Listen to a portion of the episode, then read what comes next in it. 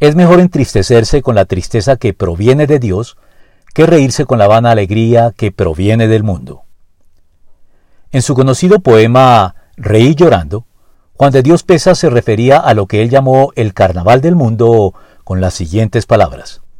Ay, cuántas veces al reír se llora. Nadie en lo alegre de la risa fíe, porque en los seres que el dolor devora, el alma llora cuando el rostro ríe. El carnaval del mundo engaña tanto que las vidas son breves mascaradas. Aquí aprendemos a reír con llanto y también a llorar con carcajadas.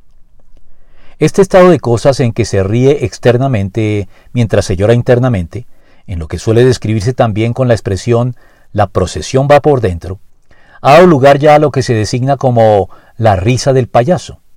Una risa que, en honor a la verdad, afecta no solo al payaso, sino a gran parte de la humanidad que procura anestesiarse con las diversiones que el mundo ofrece y la risa superficial que esto produce, sin preocuparse por resolver sus conflictos internos acudiendo a Cristo para alcanzar la anhelada paz con Dios, como lo señala muy bien el autor sagrado al contrastar la tristeza del mundo con la que proviene de Dios.